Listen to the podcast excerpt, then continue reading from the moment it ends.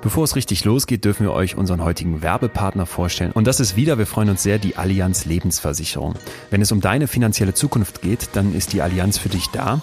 Und das selbst, wenn die Welt mal Kopf steht. Sie bietet dir für deine Altersvorsorge Stabilität und Zuverlässigkeit sowie gleichzeitig starke Renditechancen.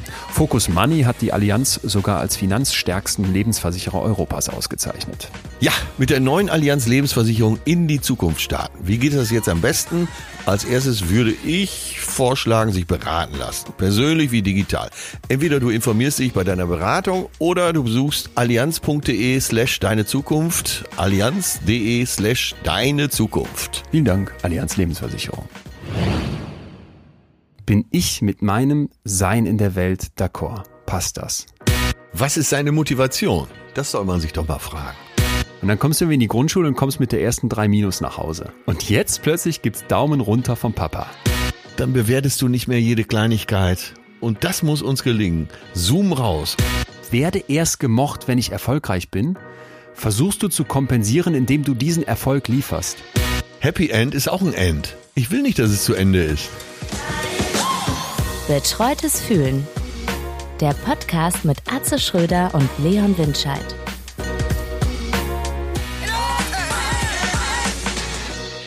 Moin Leon. Liebe Grüße aus Salam Hamburg. alaikum. Hi. War eben gerade schon wieder auf dem Leinfahrt. Da kommen wir sicher gleich nochmal drauf, auf die Zuschriften zum Thema Leine, ja? Ja, der Finne Hunde Anleihen äh, hat da eine um da gleich humoristisch einzusteigen. Nein, was ich gerade gesehen habe ist, und deswegen bin ich euphorisiert, auf Instagram schönste Bilder von den Malediven. Okay. Äh, wie so ein Boot auf seinen, so einen weißen Strand fährt. Und im ersten Moment denkt man, ja, nimm mich mit, ich will auch da sein. Und dann habe ich gedacht, äh, was soll ich eigentlich da? dann liegt er auf dem Strand, das Wasser, die Sonne, ja, gut zwei Tage okay. Mit Strand war ich ja auch mal fünf Tage. Aber was soll ich auf den Malediven? Wirklich, fällt mir nichts ein. Echt? Möchtest du da sein? Äh, Malediven wäre, also so einfach weißer Karibikstrand ist auch überhaupt nichts für mich. Ja. Jetzt einfach da nur rumzu, rumzu, keine Ahnung, das ist doch dann irgendwie schnell auch langweilig. Ich kann schon mal so rumhängen, aber dann auf längere Zeit nein. Aber äh, jetzt mal weg zu können, doch. Boah. Ja, das ja weg können, auf jeden Fall. Ja, aber wäre mir auch egal wohin. Ich würde jetzt auch, würde jetzt auch nach Kirgistan fahren. Da hast du die ganzen vielen kleinen Inselchen, aber da ist ja sonst nix. Also da ist ja nicht die Inselhauptstadt, wo du dann äh, so in der Abenddämmerung nach drei rum mit den Einheimischen nochmal pokern kannst und so. Ist aber interessant, dass du so ein Foto siehst und denkst, ach, da will ich gar nicht hin. Ich würde gerade so ein Foto sehen und krass Fernweh bekommen. Der nächste Schritt zu denken, ob das da vielleicht doof sein könnte, würde ich gar nicht machen. Ich habe am Wochenende mit einer Bekannten telefoniert, die war irgendwie in Mexiko-Stadt und dann, ich wusste das nicht und rief die an und dann sagte, äh, sagte die mir, ich bin hier gerade auf einer Techno-Party und ich sag, wie, was? Ja, Was? äh, ne? Und dann war es bei ihr irgendwie sechs Stunden oder sieben Stunden sind ja hinter uns, also bei uns war es irgendwie morgens, bei ihr war es drei Uhr nachts. Dann meinte ich, wie, was, wo bist du denn? Ja, Mexiko-Stadt, ich musste raus. Ja, Mexiko geht's. Äh, du könntest Ja, aber morgen nicht, nach äh, Mexiko. ich könnte gerade nicht, nach guten, Mexiko fliegen. nicht guten Gewissens. Wir hatten jetzt auch am Wochenende die Diskussion Skiurlaub in der Schweiz. Hm, da war auch so, das ist ja irgendwie auch erlaubt, wenn ich richtig informiert bin, aber. Aber wir machen Ja. gerade einen Fehler, den ich zurzeit sehr oft beobachte. Es geht immer eingangs um Corona. Ich habe ich hab keinen Bock mehr. Ich, äh, ich habe auch meiner Mutter am Wochenende Ja, gesagt, also- ey, lass uns wirklich, lass einfach nicht mehr darüber reden. Immer die, die haben immer die neuen Zahlen parat und Co. Nee, ähm, so, ich würde mir auch wünschen in der Tagesschau, dass die einfach mal sagen würden, wir berichten mal, was sonst so alles auf der Welt passiert und was ja irgendwie auch krass ist und dann kommt Corona so am Ende vorm Wetter. Nochmal kurz eine Minute. Das wäre mein Vorschlag. Ingo, falls Ja, du zuhörst. ja, Zamperoni, wenn der die Redaktion macht, dann Hut ab. Aber vor der vielen Arbeit meine ich. Aber ähm, ich habe für Anne Alster ältere Damen getroffen, die sagten einfach nur, es reicht jetzt. Es reicht wirklich jetzt. Und da wird auch das Virus selber nicht mehr, damit höre ich dann auch gleich auf, da wird das Virus selber auch nicht mehr verantwortlich gemacht, sondern einfach nur noch die Politiker. Als würde es das Virus gar nicht mehr geben, sondern nur noch die Restriktion. Ah, Äh, Und wo wir gerade schon an der Alster sind, jetzt wieder was Positives dazu. Da fuhr die Tage einer lang mit so einer Sackkarre, hatte eine dicke Boxer drauf mit äh, wohl fetten Akkus und spielte einfach Musik. Das Ah, so- ne, das ist gut. So, und ja, ja, äh, super. Und alle, aber alle, die daherkamen, jung wie alt, Hammer. Daumen oben, alle am Grinsen. Und so Das diesen so Vibe gut. in der Hüfte, ne, so ein bisschen. Ja, Ja, ich hatte das weil du es einfach im Moment nicht hast. Ja, Ja, ich hätte fast angefangen zu tanzen, was mir schon äh, nachts im dunklen Club peinlich ist und dann da öffentlich auf der Straße. Ich ertappte mich dabei, dass mir der Blues über, überkam. Ja, also. Fernweh äh, gibt's ja auch und äh, weil du gerade selber mit Mexiko anfingst, äh, im Wissenschaftssender RTL Ja, kam jetzt bei Explosiv ein Vergleichstest Kuba gegen Mexiko in diesen Zeiten. Äh, Nicht besonders belastbar, weil auf Kuba wurde ein Fünf-Sterne-Hotel genommen, in Mexiko ein Zwei-Sterne. das kann gar nicht sein. Da haben die bei Explosiv nicht methodisch korrekt recherchiert. Das ist unvorstellbar. Und auch zum Schluss ganz polemisch, äh, fahren Sie bitte nach Kuba, nicht nach Mexiko. Das heißt, wahrscheinlich meinst du, man kann in solchen Magazinen äh, Werbung kaufen? Da geht doch bei mir sofort die RTL. Ich glaube, das Fahne ist äh, sehr leicht. Ich glaube, der Redakteur wurde einfach äh, auf Kuba besser einquartiert. Oder auch offiziell, du sagst, hier sind, es gab ja auch bei Wer wird Millionär immer mal die, die Vorwürfe, dass irgendwelche Fragen gestellt wurden, zum Beispiel, was ist mit Aloe Vera? Und dann kam kurz danach eine Werbung für Aloe Vera Creme. Ich ähm, würde es dem Jauch nicht unterstellen, aber dem Sender mit den drei schönen Buchstaben, da habe ich so das Gefühl, hm, wäre eigentlich nur schlau, so Produktplacement innerhalb dieser Dinger, Absolut. dieser Man Magazine. sollte genau zuhören, was einem da so serviert wird. Äh, aber das sollte man ja überall. Ich finde es nur einfach geil, wenn so, äh, so ein ganzes Land gegen ein anderes Land im Vergleichstest ist überragend, läuft. ist Im überragend. Fünf-Minuten-Beitrag und unten drunter ganz klar, Kuba hat gewonnen. Für so ein Fußballspiel. Ist das nicht geil, wenn die Sachen so eindeutig sind? Es ist wunderbar, wenn die Sachen eindeutig sind. Ach Mensch, Atze, du legst mir hier gerade sowas hin, weil ich nochmal das Thema Leinfahrt und Leine entsprechend aufgreifen möchte. Pass auf. Also, okay. Nochmal für alle, äh, Ja, sag nochmal. was war passiert? Was war passiert? Wir haben letzte Woche darüber gesprochen, dass ich ein Kind in Hamburg beobachtet habe, das von seiner Mutter an der Leine geführt wurde. Und ich habe gesagt, das kann ja wohl nicht wahr sein. Und ein kleiner Junge mit Eis im Gesicht ebenfalls. Und da habe ich eine Umfrage versprochen, die habe ich jetzt heute als Hausaufgaben fertig gemacht. Ja. Äh, ich glaube, 89 Prozent von über 1000 Leuten, die da bei mir bei Instagram mal reingeguckt haben, haben gesagt, das finden sie auch unvorstellbar. Und so 10 bis Fake 11 News. Prozent fanden das Fake gut. News. Nein, Atze, das sind die Fakten. Also die, die überwältigende Mehrheit ist gegen dich. Und Nein, die ich Mutter. schätze, es sind zwei Drittel und du hast es hochgejazzt für dich selber Hör auf. auf. 92 Prozent. Also, ich, Absolut äh, nicht belastbar, die Zahl. jenseits von Explosivniveau recherchiert und ganz valide. Aber pass auf, ein ganz wichtiger Punkt war dann, was dann in den Nachrichten kam. Denn, und das ist ja hier unsere ganz zentrale Mission, die verschiedenen Perspektiven haben. Mir, schrieb, mir schrieben dann Eltern von Kindern, die zum Beispiel Autismus, ne, eine Autismus-Spektrum-Störung haben. Wo Ich du, wäre jetzt so. selber davon angefangen, ja. Ne? Und da, da, da haben die dann beschrieben, ja, die sind über sechs, aber die kommen einfach mit bestimmten Sachen nicht klar und das, das, das geht nicht anders, so nach dem Motto.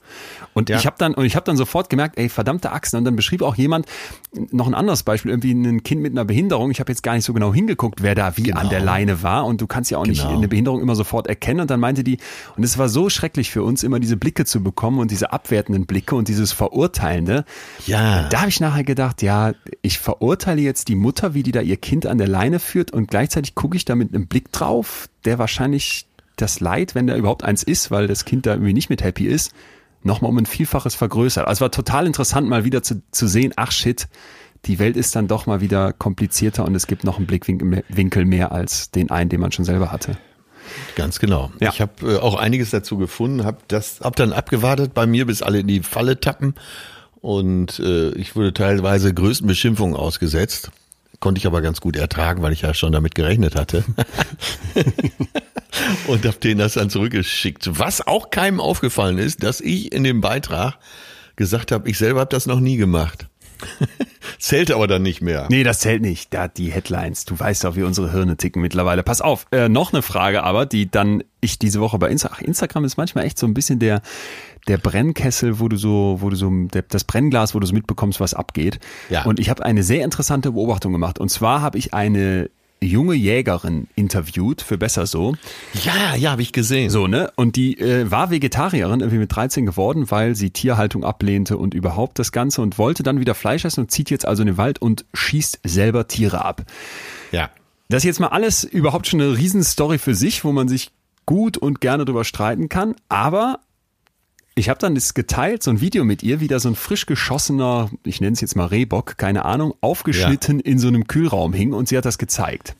Ja. Und jetzt hing da dieses tote Tier und ich habe da so drei kleine Videos geteilt und dann bekam ich aber wirklich im Sekundentakt so Nachrichten, so 5, 6, 7, 8 rein, ey, da hätte ich mir eine Triggerwarnung gewünscht. Ja, das habe ich gesehen und hab, äh, musste erstmal drüber nachdenken. War das, ist das jetzt berechtigt, eine Triggerwarnung? Boah, weiß ich nicht. Man sagt ja, wenn alle Schlachthäuser gläserne Wände hätten, würde keiner mehr Fleisch essen.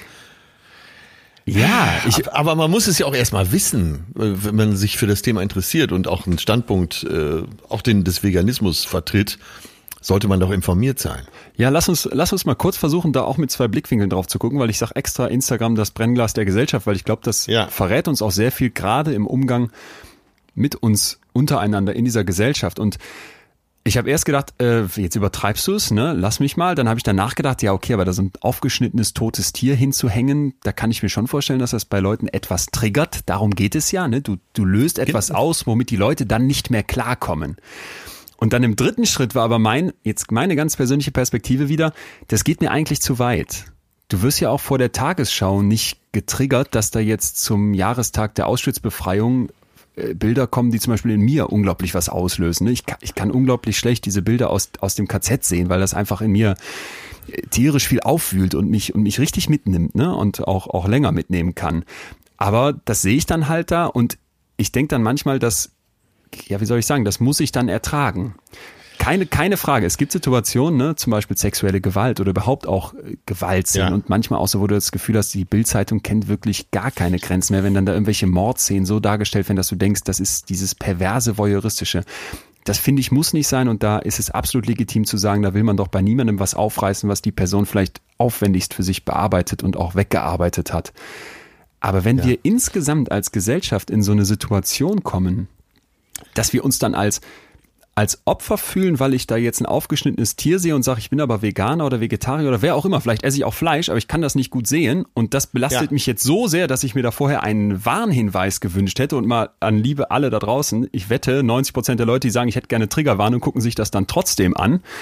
Das fand ich schwierig, so im Nachklapp. Ja, also hin und her. Ich finde dein Instinkt schon richtig, dass es gefährlich ist, wenn wir alles mit Triggerwarnungen versehen wollen. Äh, das heißt ja, dass du letztendlich auch aus dem Leben nur einen kleinen Ausschnitt sehen willst. Und du musst damit leben, dass du manchmal geschockt bist. Um nochmal auf dieses Psychologische vielleicht hinter der Triggerwarnung zurückzukommen. Man, man kann sich, glaube ich, vorstellen, dass wenn du eben, sagen wir mal, du hast eine sexuelle Gewalterfahrung gemacht und dann wird dieses Thema so unsensibel einfach so die dahingeschmissen, ne? Und du ja. versuchst eigentlich gerade für dich da einen Scherbenhaufen wieder zusammenzukehren, was ja auch ein Prozess sein kann, auch ein langer Prozess sein kann. Dann finde ich, können wir uns alle vorstellen, dass das dann fies ist, wenn jemand dann deine gerade zusammengeklebte Vase, wenn er einfach nochmal dran rüttelt. So, weil, weil du bist vielleicht noch nicht fertig oder eben dabei. Okay, okay. Und sehe ich auch ne, ein. Das muss, das muss für mich sofort einen Haken haben. Ja, ja. Und beim toten Tier ist es ja so, dass du äh, musst ja nur in einen normalen deutschen Supermarkt gehen und du bist mit dem Thema Stimmt. Tierleichen Stimmt. konfrontiert.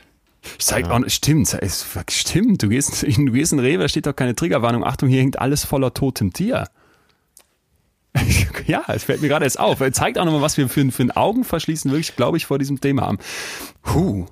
Mann, ja, oh. äh, sind, wir, sind wir gar nicht ja, so wir, einfach sagen wir mal so, wir sind, wir sind mit dieser Diskussion noch nicht äh, am Ende. Nee, überhaupt lass nicht. uns das Ergebnis offen diskutieren, gerne. Ich bin auch jetzt schon wieder super gespannt auf die anderen Blickwinkel, weil ja. du hast ja selber gemerkt, erst dachte ich, ja, stimmt, dann dachte ich, ja, nee, jetzt bin ich irgendwie zwiegespalten und deswegen. Apropos äh, schockierende Bilder. Ja. Und zwar, ich habe doch zu unserer letzten Folge, wo wir Stefanie Stahl interviewt haben, habe ich doch eine Collage gemacht von Stefanie, dir und mir. Ich hatte befürchtet, dass du das selber warst und nicht irgendwie ein Azubi aus der 7b, den du da eingestellt nee, ich hast. Ich habe zum ersten Mal in meinem Leben habe ich äh, am Computer so eine Collage ja. zusammengestellt. Ja. Und ich muss sagen, ich hätte nicht gedacht, dass es auf Anhieb so gut gelingt. und das doch auch viele deinen Blick, der ja, das war so, sagen wir mal, der junge Brad Pitt. Nein! Äh, kurz vor der Kopulation. Nee, das war so, das war so ein Typ mit äh, immer weniger Haar, mit einem mit einem sehr ähm, un, un, unsympathischen, weil anrüchigen Überhaupt Blick nicht. und Augenringen wieder bis zum Kniekehlen. Aber haben wir ja schon diskutiert, auf Fotos weiß ich nicht genau. Nur da hast du wirklich, du hattest von dir so ein Pressebild, von Steffi so ein strahlendes Pressebild und Nee, ich habe mir überhaupt kein. Pressebild. Naja, Guck dir mein ja, ja. Bild mal genau an. Das ist unrasiert, verbeult. Ich hatte die Nacht durchgesoffen.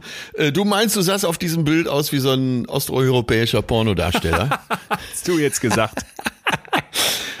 Ja, es hat mich so ein bisschen an meine erste Karriere erinnert, wo ich äh, in der polnischen Pornoszene gearbeitet habe, Ja. vor der Kamera als äh, einarmiger Steher Ramirez, der in seiner Freizeit sowjetische Halbjungfrauen über die Grenze nach Afghanistan schmuggelt.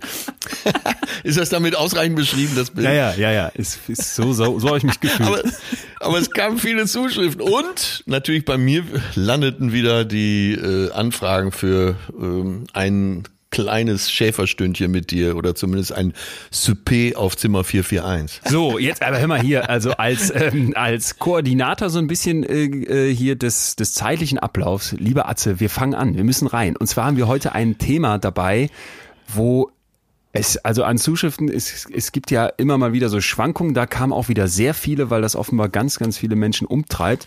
Ich bin noch unsicher mit der Überschrift, aber es geht ja grundsätzlich um die Frage, bin ich genug?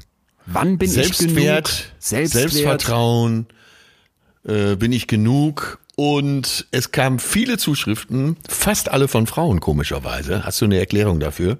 äh, nach wie vor, ich glaube, über 80 Prozent weibliche Hörerschaft, vielleicht auch daher.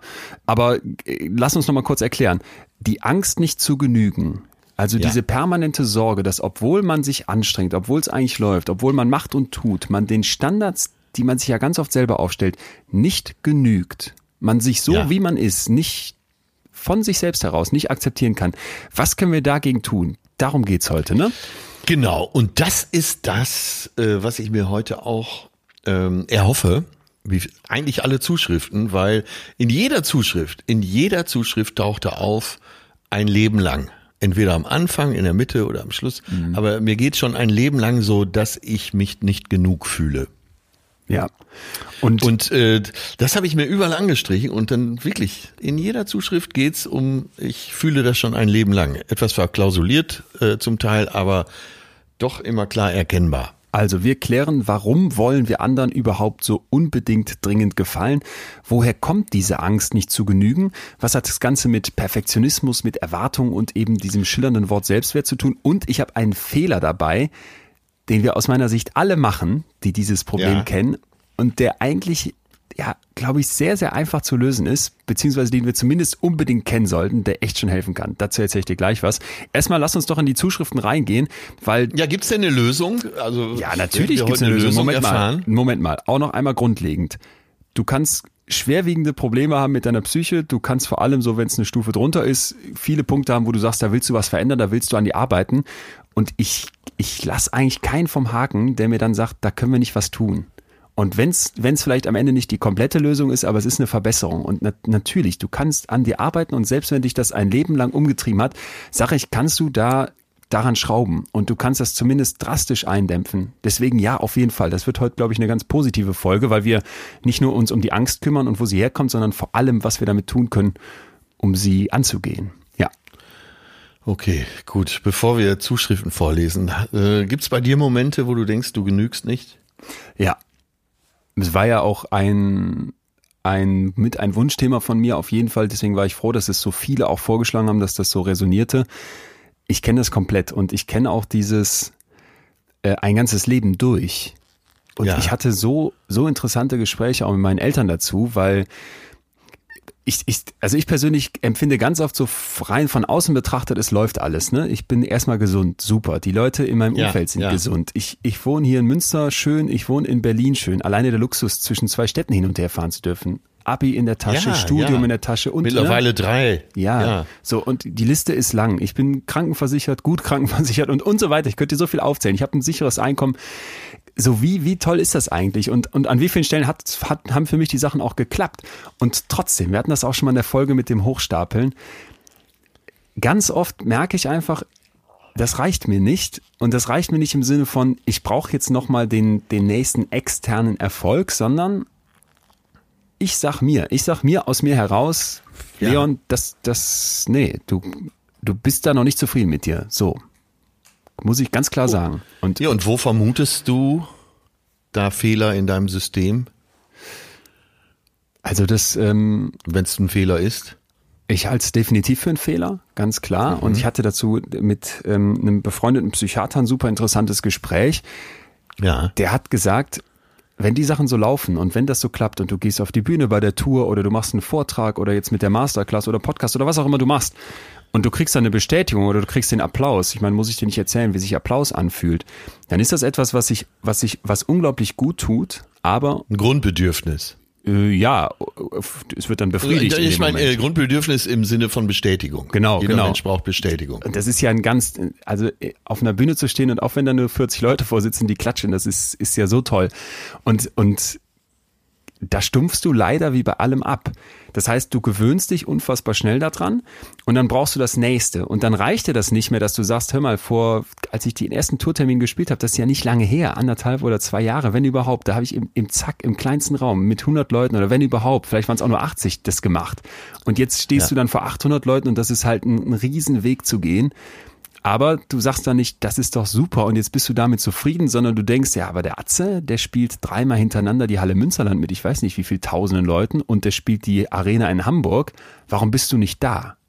Und das ist ja so eine fiese Haltung dir gegenüber, wo ich mich, und das merke ich dann, das nimmt nämlich jetzt sofort noch eine zweite Ebene ein, wo ich mich dann einmal verurteile, weil ich das, weil das noch nicht so toll ist, wie es jetzt bei dir beispielsweise ist, und im zweiten Schritt verurteile ich mich für das Verurteilen. Und das Ja. ist ein auf dich selber einkloppen, was ich absolut kenne und als einen ganz, ganz großen Fail in meinem, ja, in meinem Tun so sehen würde. Doch. Tja. Boah. Ja. Achtung, erstes Zitat. Aristoteles. Glück ist Selbstgenügsamkeit. Das wäre ja dann das Gegenteil. Wobei Nietzsche gesagt hat, wem genug nicht genug ist, dem wird es nie genügen. Ja, und ich, ja, und von diesen Zitaten, ich kenne eine ganze Reihe und ich muss auch sagen, habe ich mir das gerade ausgedacht? Kann auch sein. wäre mir auch egal. Äh, Aber nee, das wäre äh, gut, ne? Das wäre Wenn beides genug gut. nicht genug ist, Das wäre nie beides gut. Aber für alle, die vielleicht gerade so innerlich mitgenickt haben und sich denken, ey, wo auch immer man selber arbeitet oder woran auch immer Ja. man sich misst, das hören wir gleich noch in den Zuschriften. Wir haben ja alle andere Dimensionen, die uns da irgendwie wichtig sind. Ja. Man kann da was dran tun. Und ich merke auch für mich selber, je mehr ich mich damit auseinandersetze und je mehr ich auch fürs Buch zum Beispiel dafür recherchiert habe und je mehr wir hier diesen Podcast machen und vielleicht mit so Themen wie Perfektionismus hatten wir ja schon mal oder eben Hochstapler-Syndrom und Co. sich auseinandersetzt, desto mehr merke ich für mich, okay, du kriegst da einen neuen Zugang zu und du kannst anfangen, da dran zu schrauben. Und das, äh, finde ich, muss heute die Aussicht sein. Ja. Du, kennst du das nicht? Also ist das bei dir nicht so? Doch, total. Total. Ich, ich bin, ich bin das Musterbeispiel. Ich hätte eigentlich selber hier fünf, sechs, sieben Mails schreiben können. Zeitlebens habe ich immer gedacht, ich genüge nicht. Und jetzt habe ich ja also de facto viel Erfolg und Erfolg macht gelassen, sagt man.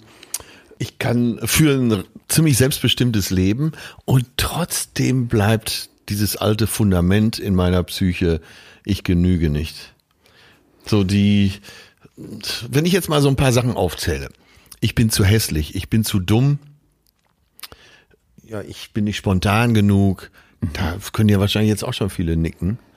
Und ich weiß gar nicht, was passieren müsste, dass man mir das austreiben könnte.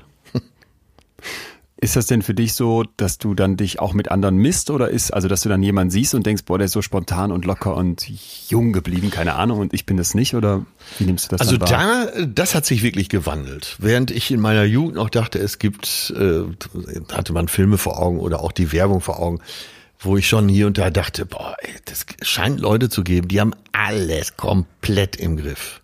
Nicht nur ihr Leben, sondern für die gibt's einfach gar keine Probleme. Den Eindruck hatte ich manchmal. War dumm genug, das alles zu glauben, zu blauäugig. Und da weiß ich natürlich heute mit Mitte 50 erstmal unter jedem Dach ein Ach. Und gerade Leute, die besonders strahlend daherkommen, haben ja doch oft auch tiefe, dunkle Keller in sich. Das finde ich schon mal beruhigend. Also das kann ich, ich kann mich auch akzeptieren damit. Ich kann mich mit diesem Gefühl akzeptieren, dass ich durch die Gegend laufe und denke, ich genüge nicht. Ach so, Äh, ach so, also du hast diese zweite hat. Ebene nicht bei mir, wie, wie ich es jetzt beschrieben habe, dass du dich dann auch noch dafür verurteilst, dass du dich nicht akzeptierst, sondern du sagst dann ja, ich akzeptiere nicht mich mehr. nicht, Ende. Ah, nicht Äh, mehr. nicht Hat mehr. auch- Ah, okay, krass. Ja. Nicht mehr. Das ist Ja. so ein bisschen rausgewachsen und äh, wenn es überhaupt einen Vorteil gibt vom Altern, dann ist es ja oft der, oft, nicht immer, weiß ich, dass man lässiger wird und äh, mit Fehlern besser leben kann. Ah, Aber ja. dass ich das rauskriege aus mir, das sehe ich allerdings auch nicht. Also ich habe akzeptiert, dass ich das mit ins Grab nehmen werde, äh, nicht genügt zu haben. Und, und wie hoch ist da so die Belastung für dich? Also ist das etwas, was, wo du wirklich sagst, das schränkt dich ein? Oder wenn du jetzt sagst, nö, das nimmst du jetzt so hin, das nimmst du mit ins Grab, dann ist vielleicht der Druck gar nicht so hoch, der daraus entsteht? Ich bin ganz ehrlich, äh, mit dem Erfolg im Leben und äh, früher, also sag mal so ab 13, 14 kam der sportliche Erfolg, später kam dann äh, kaufmännischer Erfolg, noch später kam der Erfolg als Künstler in diesem Beruf, in dem ich jetzt noch bin. Damit äh, wusch sich das alles so ein bisschen raus. Aber sag mal, bis Mitte 20 war ich der Zweifler vor dem Herrn. Und diese Schüchternheit, die ich hatte, jetzt wo man sich mit diesem Thema beschäftigt, war doch zu großen Teilen daraus gespeist, dass ich immer schwerst dachte, ich genüge nicht. Wem musstest du es denn beweisen? Äh, mir selbst.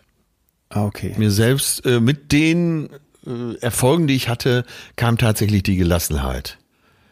Und äh, manchmal lasse ich mich auch verführen und denke, ich war schon immer so.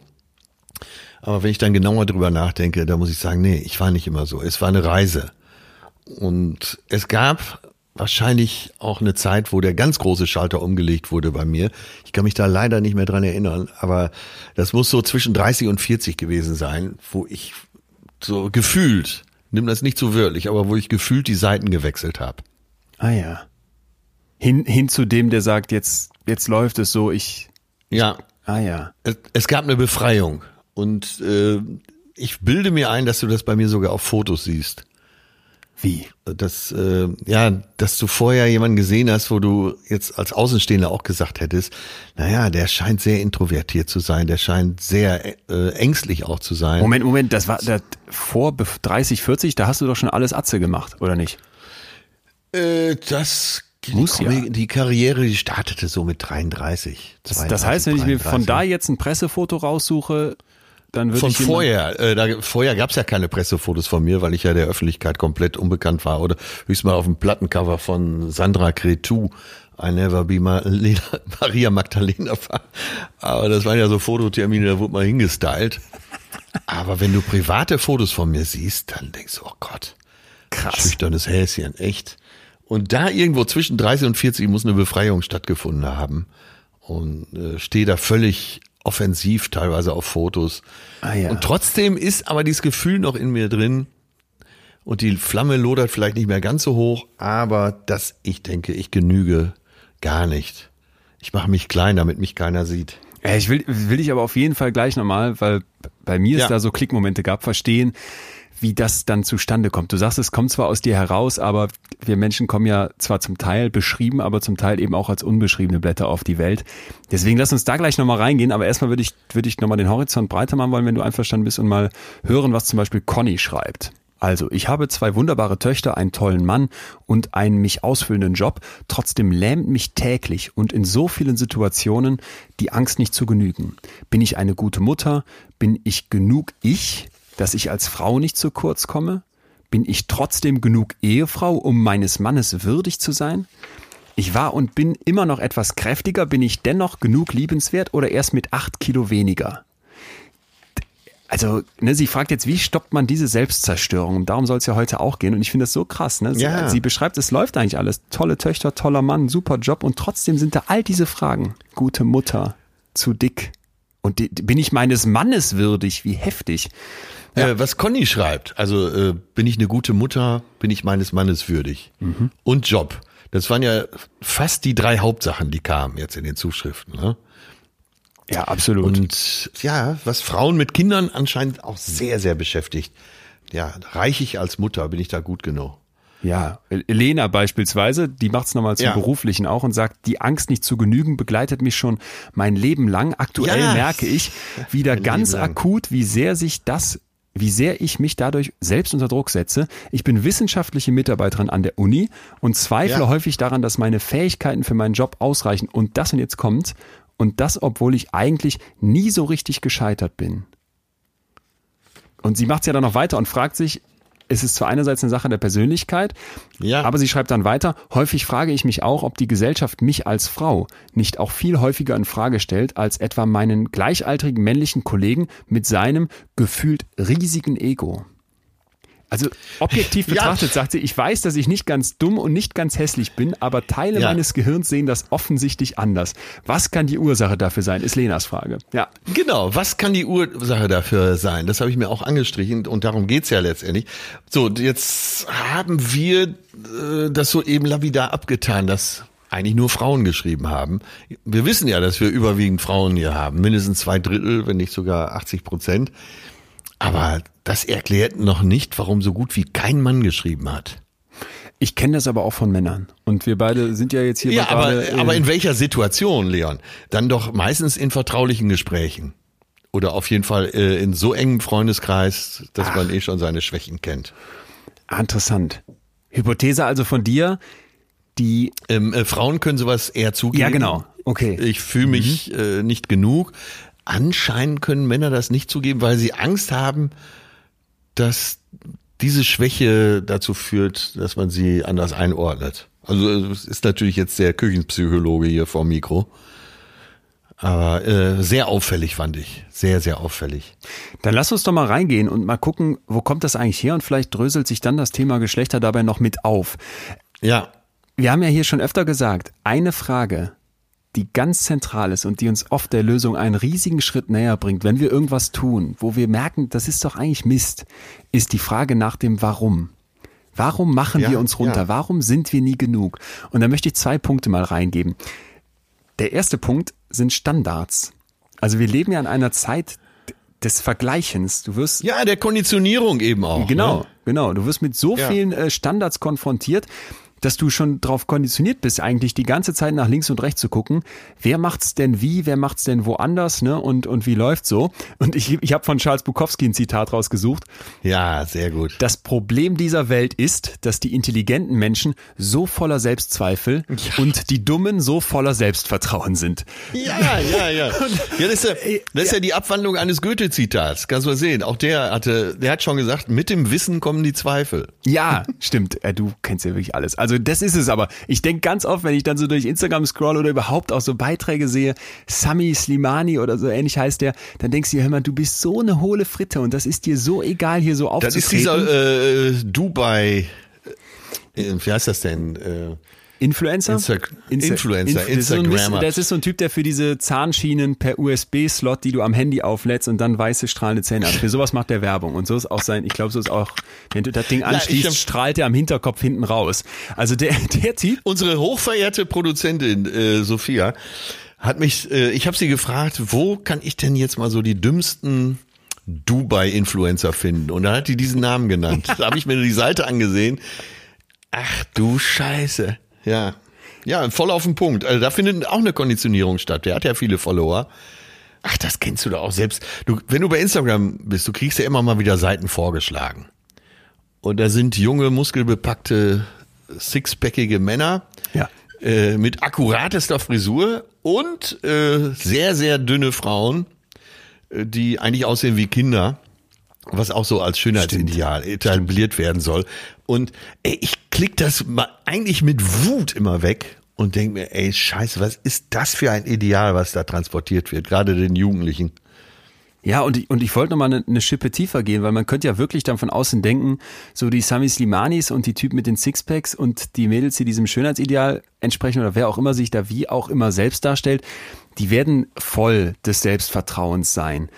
Aber ich glaube, dass äh, Charles Bukowski hier insofern einen Fehler macht, als ja. dass da ganz oft eine Fassade hingestellt wird und dahinter eigentlich ein massives, ja, bin ich genug, bin ich zufrieden, passt das so. Ich wette, dass Ach der so, Sami okay. Slimani ja. genauso seine Vergleiche ziehen wird und sagen wird, ah, ich genüge mir nicht. Also ich wollte darauf hinaus, dass diese nach außen gestellte Selbstbewusstseinsstärke, ja. ah, okay, ne, glaube ich, ganz oft auch ein Kompensieren dafür ist, dass da in Wirklichkeit hinter dieser Fassade ganz wenig ist.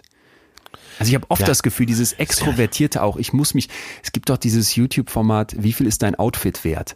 Wo dann, wo dann ja, Leute ja, mit so 45.000 Euro Outfit hinlaufen, wo ich mich immer frage, wenn du das brauchst, Wenn, wenn das für dich dein Genau. nach außen transportiertes So bin ich, das bin ich und dann noch hänge ich da ein Preisschild dran, das bin ich wert. Wenn das das ist, wie leer bist du von innen? Ja, das sage ich auch immer, ne? wenn, wenn Leute zu sehr Marke tragen, dann sage ich immer, sei du doch die Marke. Ja. Du, du bist doch, du bist die einzigartige Marke, ja. Ah, ja, ja, ja, ja, das, äh, ja. Und wahrscheinlich können wir ja nur vermuten und wir wollen das ja keinem androhen. Ich gönne dem Slimani alles Glück dieser Welt. Äh, Ich habe nur auch den Verdacht, ein Abend mit uns. Ja, jetzt äh, hängen wir es nicht so hoch auf. Ich glaube, da müssen wir Ja, ja, bescheiden ich- bleiben. Aber ich ähm, darf das ja, ich du darf darfst das. Ich darf das nicht. Und ich glaube auch, ehrlich gesagt, umgekehrt wäre es vielleicht genauso. Wir mal einen Abend mit so Leuten, wo du denkst, okay, Wahnsinn. Und ähm, da blickst du von außen und bist, bist total denkst, was ist das für ein Trottel? Wahrscheinlich, wenn man mit dem sprechen würde, neue Perspektive und denkst plötzlich, ach, netter Typ, macht ein bisschen Kann blöde Posts. absolut aber sein. Ja. Ja, ja, Pass auf, also der erste Punkt, aber warum machen wir das? Naja, weil wir die ganze Zeit vergleichen und in diesen Vergleichen gucken wir links und rechts und stellen fest, da prasseln Standards auf uns ein, denen du nicht genügen kannst. Das ist erstmal für mich ein ganz zentraler Punkt, zu, ein großes Fragezeichen an deine Standards zu machen. Wo kommen die eigentlich her? Wer gibt mir die vor? Wie klar sind die? Ne? Wieso muss, muss Mutter oder Vater sein? Ich denke, ich sehe immer gerne auch, was mir angezeigt wird bei Instagram, sind solche Pärchen, die dann im Prenzlauer Berg irgendwelche 4000 Euro Kinderwagen rumschieben und ganz Ja. toll aussehen dabei. So, und dann sitzt du da und denkst dir, hm, äh, könnte ich, wäre das bei mir auch so? Ne? Und dann Ja, aber das ist doch das, dieselbe Inszenierung, nur in einem anderen Sujet. Absolut. Aber es bleibt eine Inszenierung. Es bleibt eine Inszenierung. Und Du kannst dich ja auch als totaler Öko inszenieren. Ja. Auch dann bleibt es eine Inszenierung. Ja. Als, als super Öko. Ja. Warum sind die Fitnessseller, äh, warum sind die Fitnesscenter, außer in diesen Zeiten, alle voll? Warum werden dicke Autos verkauft? Noch nie fuhren so viele dicke Autos durch die Gegend wie jetzt. Also, totale Unvernunft. Aber das speist sich doch alles daraus. Ja, und, und noch einmal zum Vergleichen. In dieser unfassbar vergleichenden, drückenden Gesellschaft, da sitzen Hirne, nämlich unsere alle, die aber vergleichen wollen. Also, die erste Antwort auf die Frage, warum machen wir das, ist ganz einfach, unser Hirn will und muss vergleichen. Weil wir wissen möchten, wo stehen wir denn? Und je unklarer unsere Rollenbilder in dieser Gesellschaft werden, je weniger man sagen kann, jo, ich bin jetzt, ich bin männlich, deutsch und das reicht mir schon mal erstmal als Kategorien, weil damit ist klar, was ich bin, je differenzierter ich da hingucken muss, weil zum Glück diese alten Rollenbilder ja auch aufgebrochen werden, Ja, desto ja. mehr werde ich links und rechts gucken, um mich einzusortieren. Wer gehört zu meiner Peer Group? Was sind unsere Erkennungsmerkmale? Wie, wie ziehen wir uns an, damit wir alle so aussehen, als wäre es uns egal, was wir anziehen? Und schon habe ich eine neue Peer Group generiert. Also das ist, glaube ich, etwas, wo wir uns darauf einstellen müssen. Unser Kopf wird immer vergleichen und in diesem Vergleichen kann unfassbar viel Unglück liegen, wenn du dich mit Standards misst, die dazu nicht passen. Aber du wirst dieses Vergleichen nicht los. Deswegen Punkt Nummer eins, warum wir das machen, weil wir uns abstecken möchten, weil wir wissen möchten, wer wir sind. Ja, und das habe ich hier gelernt in deinen Vorträgen und deiner wissenschaftlichen Untermauerung. Wir sind soziale Wesen, wir versuchen, und das ist eben auch ein Urgefühl, Teil der Gesellschaft zu sein, weil ohne Gesellschaft gehen wir ein, haben wir keine Hilfe, also wollen wir uns da positionieren. Ja.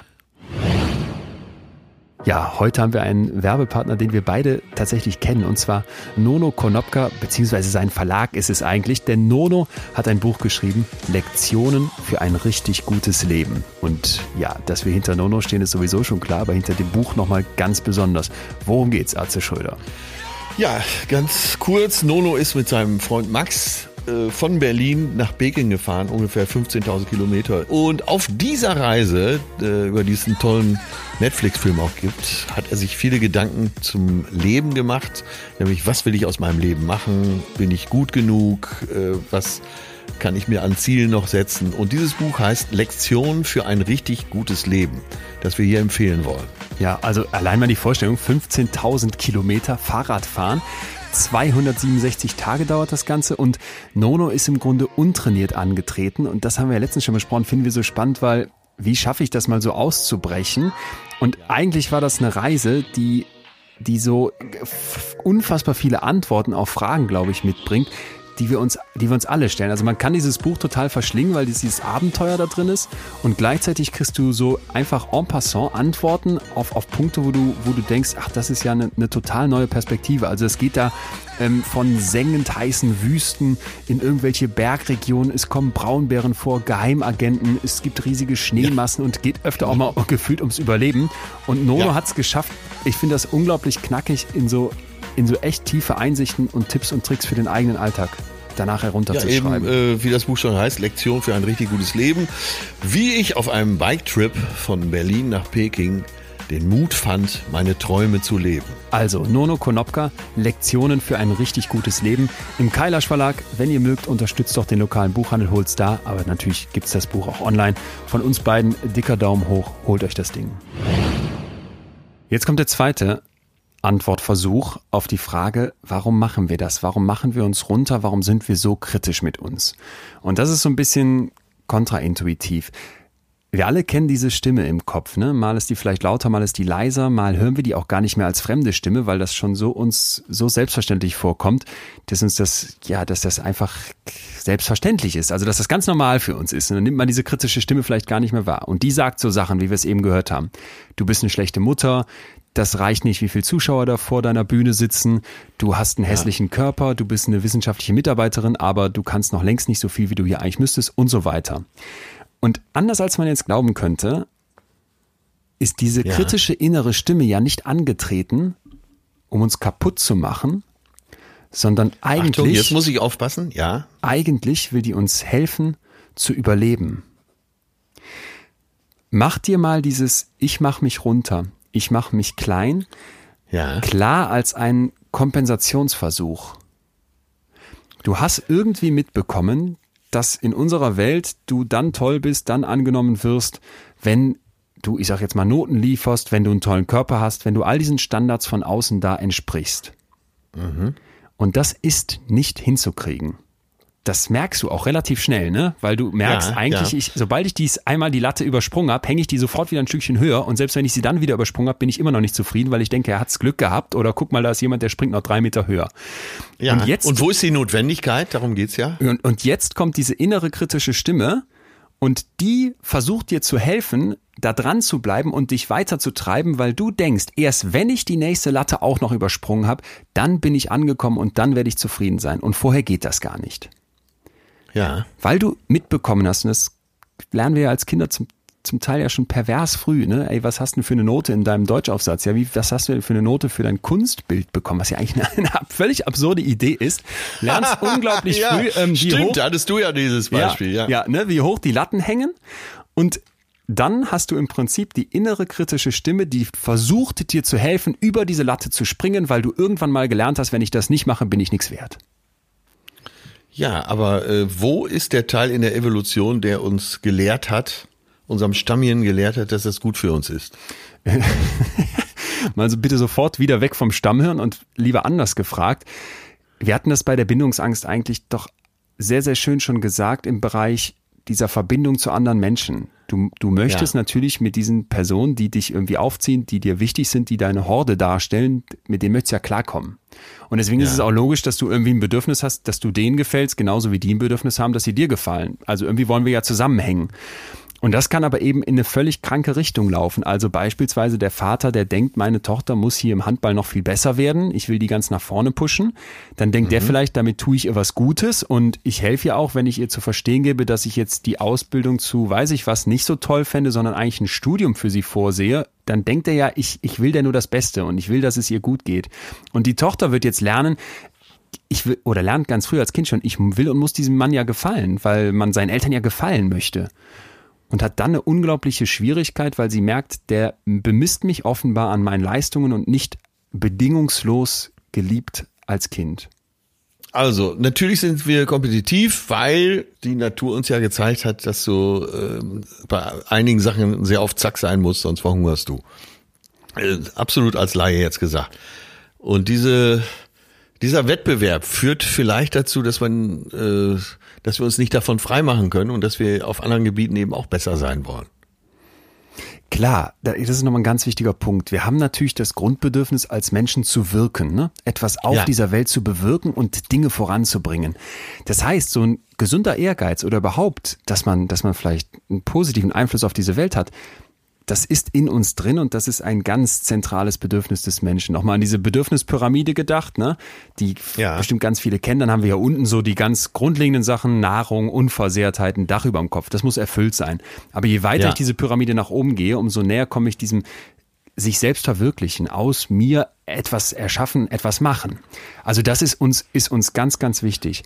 Und der Punkt, wo es aber eben gefährlich wird, ist, wenn ich von ja. außen irgendwelche Standards reinbekommen habe, die eben ja. in unserer Gesellschaft, glaube ich, viel, viel, viel zu präsent sind und vielleicht uns auch schon als Kinder von den Eltern mitgegeben werden, weil es um Leistung geht, weil es um Noten geht, weil es um den Platz auf dem Gymnasium geht. Und dann versuche, über diese eigentlich viel zu hohe Latte immer wieder zu springen, merke, das geht nicht und dann hinterfrage, bin ich denn dann überhaupt okay? Darf ich dann ja. überhaupt sein, wenn das nicht erfüllt ist? Ne? Und da kannst du dir ja. das doch wirklich so vorstellen, wie, wie, wie jemand, der die ganze Zeit getrieben immer wieder anläuft, anläuft, anläuft, weil er will unbedingt über diese Latte springen, weil ihm beigebracht wurde, das ist ganz wichtig.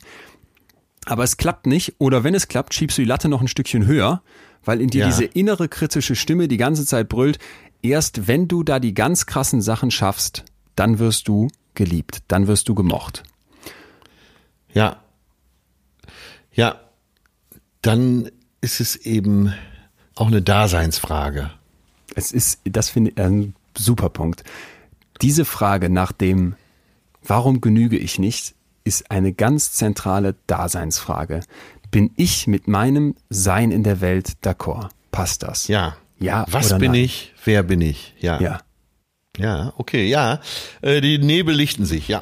Gut, und es lohnt sich total, und da können wir, glaube ich, gleich nochmal deine Geschichte aufgreifen, aber erst will ich dir von einer super spannenden Studie erzählen, da mal in die eigene Kindheit zu schauen, denn natürlich, oder auch in die eigene Vergangenheit, wir werden ein Leben lang geprägt, aber in der Kindheit sicherlich auch nochmal besonders.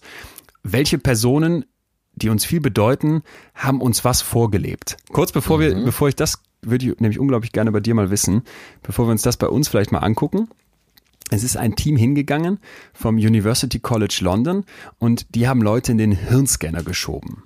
Und ja, die wollten jetzt ja. wissen, wie ist es denn bei denen um den Selbstwert bestellt? Also was haben die für, für ein Bild von sich? Ne? Mögen die sich, sind die ja. zufrieden, geben die ihrem Selbst einen Wert? Ja. So, ja. also 40 gesunde Leute rein in den Hirnscanner und jetzt mussten die ein Profil in so eine Online-Datenbank hochladen. Also ich sage jetzt mal so eine ja. Art Facebook. Und dann gab's Feedback angeblich von 184 Fremden. In Wirklichkeit war das natürlich irgendwie ein Algorithmus oder das haben die gefaked. Also Daumen ja. hoch oder Daumen runter für dein Profil. Und diese fremden Leute, die waren in verschiedene Gruppen unterteilt. So hat man den Leuten, diesen Teilnehmern, den Versuchspersonen das erklärt. Ja? ja. Und von manchen dieser Gruppen an Fremden haben die jetzt positives Feedback erwartet und von manchen eher negatives, nachdem man da so zwei, drei Durchläufe gemacht hat. Also du hast irgendwann so gemerkt, ja, das ist eher so die Gruppe der Hater, die hauen hier auf mich ein. Das bringt ja. überhaupt nichts. Und die anderen, die sind eher so, sag ich mal, freundlich und das ist positiv. Und dann hat man die Leute die ganze Zeit gefragt, wie sieht's jetzt in dem Moment mit eurem Selbstwert aus? Ne, also findest du dich jetzt gut oder schlecht, mal vereinfacht gesagt. Ja. So, natürlich kann man sich schon vorstellen, haben diese Versuchspersonen irgendwann erwartet, dass diese Hater-Gruppe denen negatives Feedback gibt. Und wenn die ja. von denen jetzt negatives Feedback bekamen, dann war das ja. relativ egal. Wenn die, ja, ja, ja, wenn die jetzt aber plötzlich von der klar. Gruppe, die sonst eigentlich immer positives Feedback gaben, von denen plötzlich einen Daumen runter bekommen, dann hackt das so dermaßen in deren Selbstwert rein, dass ja. du wirklich denkst, okay, das ist richtig heftig. Und dann, und das fand ich jetzt so spannend, denn diese Leute waren ja am Hirnscanner, das heißt, die Details sparen wir uns, aber die haben sich eben die Hirnregionen angeguckt, die dabei jetzt aktiv sind und konnten zeigen, dass wenn es um diese Selbstbewertung geht und vor allem ein Update davon, ja, ich bekomme jetzt Feedback von außen und mal ist das, das sind die Hater, die hassen mich eh und mal sind das plötzlich die Leute, die, von denen ich eigentlich immer positives Feedback bekommen habe, die mich jetzt plötzlich auch doof finden. Dann sind dieselben Lernmechanismen an, die auch anspringen, wenn wir über Fremde lernen. Also wenn wir etwas über Fremde lernen. Und, da, und das fand ich super interessant. Also du kannst im Prinzip zeigen, in deinem Kopf gibt es Selbstwertveränderungen, je nachdem, wer dich da jetzt schlecht bewertet oder nicht. Ja, und offenbar ja. sind dieselben Hirnregionen aktiv wie das, was sonst anspringt, wenn du über andere Personen etwas lernst. Das heißt, du lernst aus so einer Art, ja, zweiten Perspektive auf dich drauf geguckt. Ja, ja, aber äh, ich glaube, das ist auch die richtige Stelle, wo man das jetzt mal ganz klar sagen muss. Äh, du hast ja einmal die innere Welt, deine Prägung, de, der Dialog mit dir selbst, dein mhm. innerer Dialog. Du hast deine Glaubenssätze, also dein Mindset sozusagen. Du hast deine Stärken und Schwächen, die du kennst. Und das ist ja dein Selbstbild. Ja. Und, und dann gibt es ja eine Rückmeldung von außen. Genau. Also wie andere Menschen auf dich reagieren mit Lob, Kritik. Ja. Respekt, Wertschätzung, Sympathie, Liebe. Ja. Und aus diesen beiden Welten, der inneren und der äußeren, diese Schnittmenge ergibt, glaube ich, den Selbstwert. So, und, und jetzt kommt der Dr. Will, der diese Studie durchgeführt hat und sagt, wir konnten also zeigen, dass die Veränderungen im Selbstwert, ne, nochmal, mal geht's Daumen hoch, mal ja. geht's Daumen runter, ja. dass die nicht einfach davon abhingen, ob die Leute mich mögen oder nicht, sondern dass die vor allem davon abhingen, ob ich erwarte, dass diese Personen mich mögen oder nicht. Ja, siehste. Und, und da ist es doch genau das, was ja. ich gerade sagte. Da trifft die innere Welt auf die äußere. Deine Erwartungen auf das, äh, was passiert. Und ich fand das super interessant, weil ich finde, gerade bei Eltern erwartest du doch eigentlich, dass sie dich mögen. Ne? Nochmal, ja. wie wir gesagt haben, du kommst da als dieses kleine unfertige Wesen auf die Welt und lernst, die geben mir Futter, die halten mich im Arm, das ist hier warm ja, und so weiter. Ja. Und dann kommst du irgendwie in die Grundschule und kommst mit der ersten drei Minus nach Hause. Ja. Und jetzt plötzlich gibt's Daumen runter vom Papa. Ne? Da muss man verstehen, was ist seine Motivation? Das soll man sich doch mal fragen. Ja, das, das ist ja ganz zentral das eine, aber ich finde auch erstmal sich nochmal klar zu machen, dass das jetzt wie so ein wie so eine Axt in deinen Baumstamm reinhackt, das kann man sich ja, doch absolut. vorstellen. Ja, ja, natürlich. Cool. Äh, aber äh, das, das siehst du ja an den ganzen Zuschriften. Es war, war ja fast immer äh, Vater oder Mutter oder beide. Äh, das berichtest du ja sogar, dass du mit einer Malerei nach Hause kamst und äh, statt eins minus hätte auch, hätte es auch eine eins sein können. dass du deine Mutter da falsch verstanden hast, aber deine Mutter hatte auch eine Motivation, da was zu sagen. Ja, genau. Pass auf, es war ein bisschen anders. Ich, ich habe von meinem, mit meinem Vater darüber gesprochen. Und das, das ja. wird mich ja eben gleich bei dir so interessieren. Und wir hatten uns darüber unterhalten und ich habe halt gesagt, ja Papa, dieses, ne, ich habe das Gefühl, ich bin so da manchmal rastlos und so getrieben und schlaf dann abends nicht zufrieden ein, obwohl es super läuft, sondern denk, ja, dann hängst die Latte jetzt noch ein bisschen höher und willst da auch nochmal drüber springen. Und ich hatte da vorher so noch nicht mit denen drüber gesprochen und dann hat er, er selber erzählt, wie er mal mit diesem Bild nach Hause kam und er hatte die zwei Minus irgendwie bekommen und seine Mutter hat dann gesagt, da hättest du auch eine zwei für verdient und er dachte, ja. das ist jetzt Daumen runter. In Wirklichkeit meinte die Mutter aber, nee, das Bild ist toll und er hat dieses Muster und das fand ich ja so krass, dass er sich da nach all den Jahren noch so dran erinnert. Ja, total ja. für sich mitgenommen und gar nicht mehr mit seiner Mutter drüber gesprochen und ey, ich, ich kann da nur so zu animieren, ruf Vater, Mutter an, mit ein bisschen Zeit und gib denen auch Zeit, da mal vorher drüber nachzudenken, weil man selber hat ja im Zweifel ein bisschen Vorbereitungszeit und sagt, sollen wir mal in zwei Wochen irgendwie bei einem Kaffee sonntags uns treffen ja, und mal ja. über sowas sprechen? Das ist überragend. Du, du, du kriegst einen Blick da drauf und manchmal ist es auch für die Eltern dann krass, weil wenn du die dann mal fragst, wenn du diese Fragen, die ich dir jetzt stelle, deinen Eltern gestellt hättest, ja. dann, da, was wäre denn dann rausgekommen? Und, ja, ne, und äh, bei den Zuschriften ging es ja darum, was ist die Ursache, wie kann ich das lösen? So, das äh, ist ja der Tenor, ist ja klar. Und das kann ja schon ein ganz schöner Lösungsansatz sein, weil wenn man die Motivation seiner Eltern versteht oder die Geschichte dahinter, äh, dann erklärt sich vieles. Und ja. eben auch im Rückspiegel, wenn sich da der Nebel lichtet, äh, durch dieses Klarsehen löst sich vieles auf. Und deswegen Du hast eben das so leichtfertig, sag ich jetzt mal, ohne, ohne Vorwurf, ne, überhaupt ja. nicht gesagt, ja, das kommt halt aus mir raus. Ja. Aber wenn du jetzt nochmal an deine Muster da denkst, die du da vielleicht als Kind mitbekommen hast, war denn dann der Atze gut genug und wurde der in den Arm genommen und das passte oder musste, also was heißt musste? Oft läuft das ja ganz unbewusst. Oder wusste der Atze schon ganz früh, ja, ich muss jetzt noch da irgendwie, was warst du nochmal, Geräteturner und äh, am besten noch besser werden? Ja. Um dann, um dann irgendwie da von meinen Eltern die, den Blick zu bekommen oder vielleicht nicht den Tadel zu bekommen? Ja, durch, äh, durch Arbeit äh, daran bin ich natürlich schon drauf gestoßen, was zumindest die Motivation gewesen sein könnte. Meine Schwester war so ein Überflieger. Meine Mutter hatte, schätzte mich halt so ein mit, der Junge wird schwer haben im Leben. Warum? Klein und schmächtig und dumm wie er ist. Also okay. hat sie mich dauernd ermahnt, so mehr zu tun oder aber Dinge einfach zu lassen, weil ich das sowieso nicht hinkriege. Und das hat, äh, so im Nachhinein kann ich es verstehen. Sie hatte einfach Angst, dass ich im Leben nicht klarkomme. Mhm. Und, das ist ja das Fiese eigentlich, ne? Es ist ja eine, es ist ja, ja, eine positive Intention. Deine Mutter wünscht sich ja nicht, dass das bei dir schlecht läuft. Genau. Und ähm, wie gesagt, jetzt im Nachhinein kann ich es verstehen. Für sie war das auch ein, hat das Leben eben teilweise auch als Wettbewerb begriffen oder hatte Angst um ihren jüngsten Nachwuchs, dass der es einfach nicht packt. Ja. Sie hatte Angst, dass ich nicht genüge, was dazu geführt hat, dass ich äh, Angst kriegte, eben nicht zu genügen. Ja. Wir sind da letzte Woche so, ja, ich sag mal, ein bisschen schnell drüber hinweggegangen, weil Steffi hatte das so abgetan, aber mir liegt da unglaublich viel am Herzen. Diese Studie von Dr. Jennifer Crocker, Professorin ja. für Psychologie an der Ohio State University, also eine absolute Top-University. Die Frau ist 44.000 Mal zitiert und die arbeitet an dem Thema Selbstwertfalle. Und das, ja. das finde ich super interessant, was die eben erforscht. Und zwar wir sagen immer, dass der Selbstwert so was Positives ist und der galt auch lange ja. so als, als heilige Kuh in der, in der Psychologie. Und als die Grundlage als die für alles. Grundlage für alles. Und mhm. natürlich, ne, niemand möchte einen niedrigen Selbstwert haben und es gibt auch Unterscheidungen. Kommt dieser Selbstwert eben aus mir heraus oder ist er eben, eben eher durch das Externe entstehend, ja. weil ich sage, ich habe gute Noten und ich habe ein dickes Auto und ich habe den Erfolg und das und das und das. So. Und ich finde, wir sollten uns mal klar machen, und das sagt diese Frau Crocker eben ganz zentral ist, wie komme ich denn an meinen Selbstwert ran? Ja. Und, ne, und sie sagt, es ist nicht das Problem, dass du einen hohen Selbstwert hast. Darum geht's nicht. Das Problem ist, dass viele auf eine kranke Art und Weise danach streben. Und sie warnt so ein bisschen davor, dass wir einfach so sagen, ja, hoher Selbstwert ist jetzt das Ding. Und da gibt's Studien, wo man zeigen konnte, ja, da haben die in den USA irgendwie in den 70er Jahren, schlag mich tot, versucht, an Unis und Schulen den, den, den Kids und jungen Menschen irgendwie in ein Selbstwerttraining zu verpassen. Und ja. das funktioniert aber nicht einfach so, ne? Und das führt vor allem auch nicht einfach so zu einem, ja, jetzt bin ich halt viel besser und fühle mich besser. Also in dem Ja, das Moment, meine ich ja, das meine ich ja. Man ja. kann nicht, äh, man, mir kommt das so ein bisschen vor, als würde man nur an den Symptomen rumschrauben. Ja. Und eben nicht am Fundament. Ja, und in dem Moment, in dem ich jetzt einfach sage, dieser Selbstwert ist nicht auf interne Ressourcen gebaut, sondern auf externe. Da greife ich mich an und die Frau Crocker hat halt Untersuchungen mit Studis gemacht, wo die zeigen konnte, dass wenn es denen vor allem um die akademische Performance ging, ne, also habe ich tolle Noten im Studium, ja, ja, dann sind ja. die gestresst. Und die berichten von depressiven Symptomen und von Ängsten.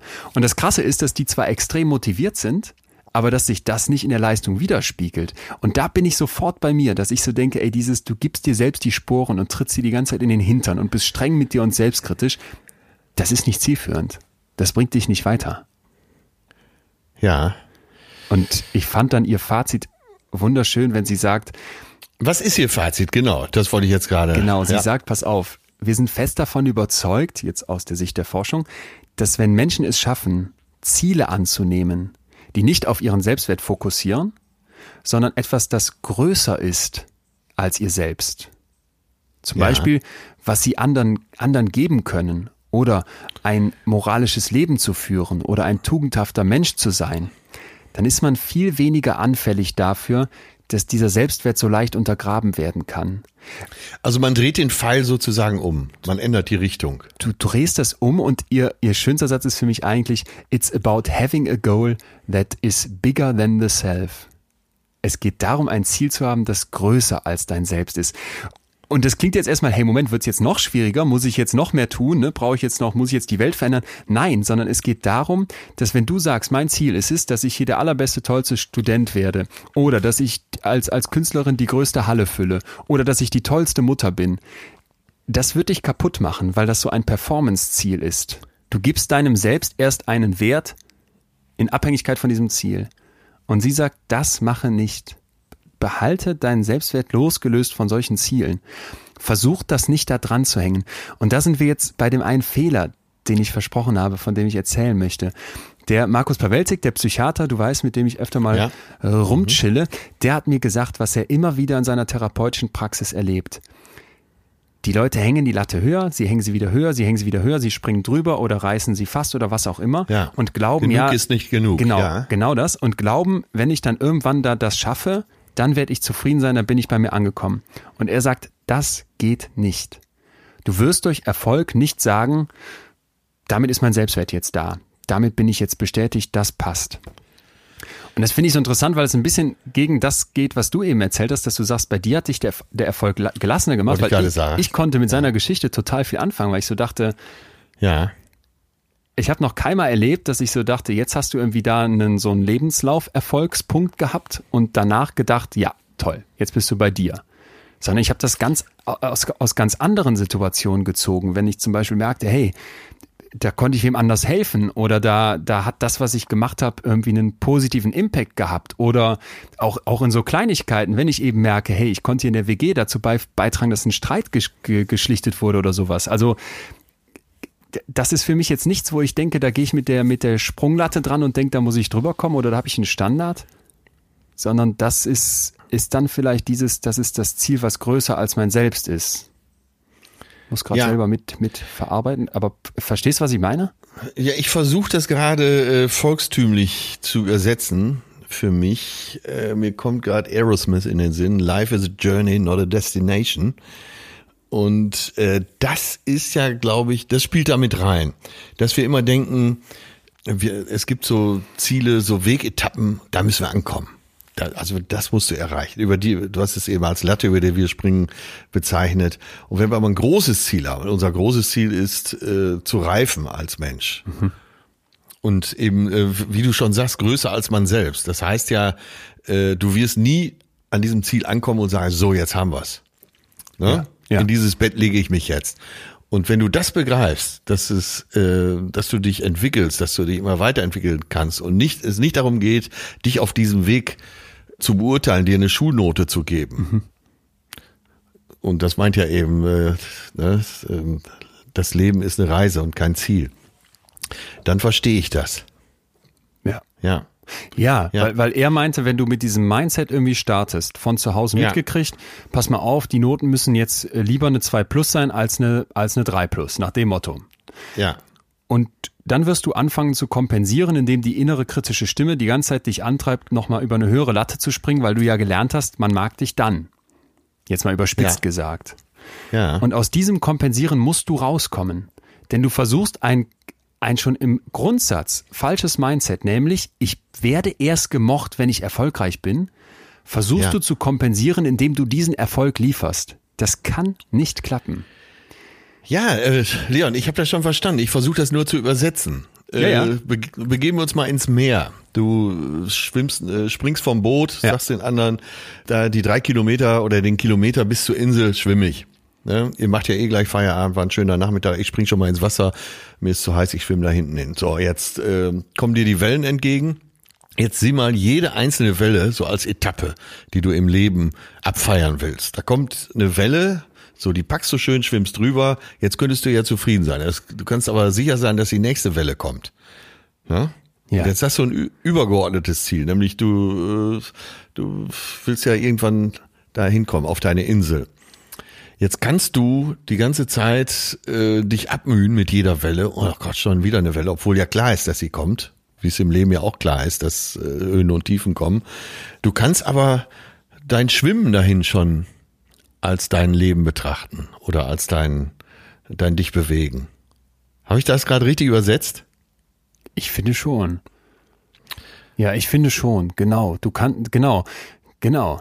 Ich bin noch bei dem, bei den Meerbildern, finde es total schön, weil ich mir gerade denke, ich schwimme in diesem Meer auf die Insel zu und denke, wenn ich auf der Insel bin, dann bin ich ein vollständiger Mensch, dann bin ich es wert, geliebt zu werden.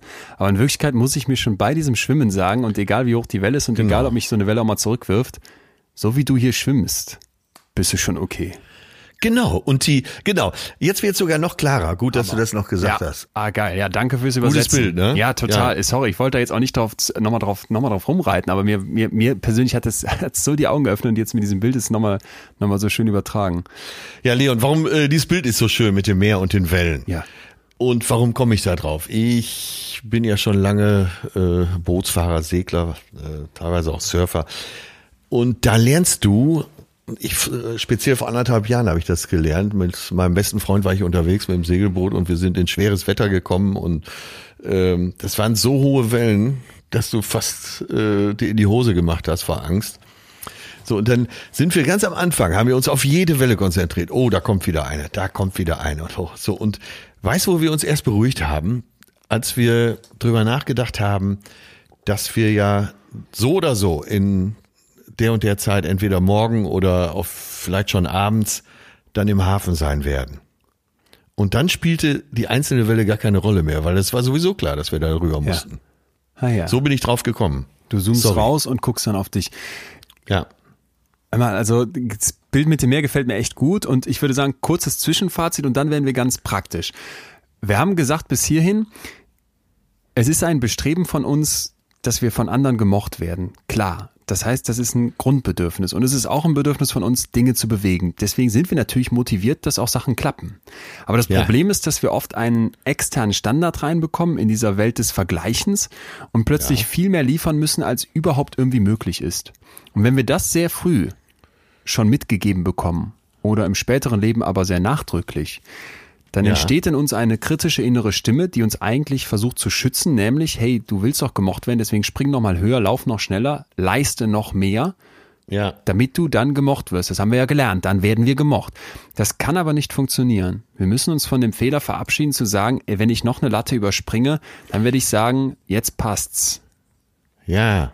Und- da kommst du nie an. Da kommst du nicht an, sondern du musst dich schon, so wie du da in diesem Meer paddelst, mögen. Und ich unterstelle jetzt mal, Atze, wenn du sagst, dass da bei dir dann irgendwann das so gekippt ist in dieses, hey, ich, ich, jetzt kam der Erfolg und ich mag mich. Ich, ich weiß gar nicht, so wie ich dich hier kennengelernt habe, ob es vielleicht wirklich an dem Erfolg lag oder ob es für dich genau diese, diese, diese Reise war, dieses Journey, was du Ja. eben von Aerosmith hattest, dass du sagst, du bist einfach Meter weitergegangen und hast, hast einen neuen Zugang dazu gefunden und dich als Schwimmender mehr akzeptiert.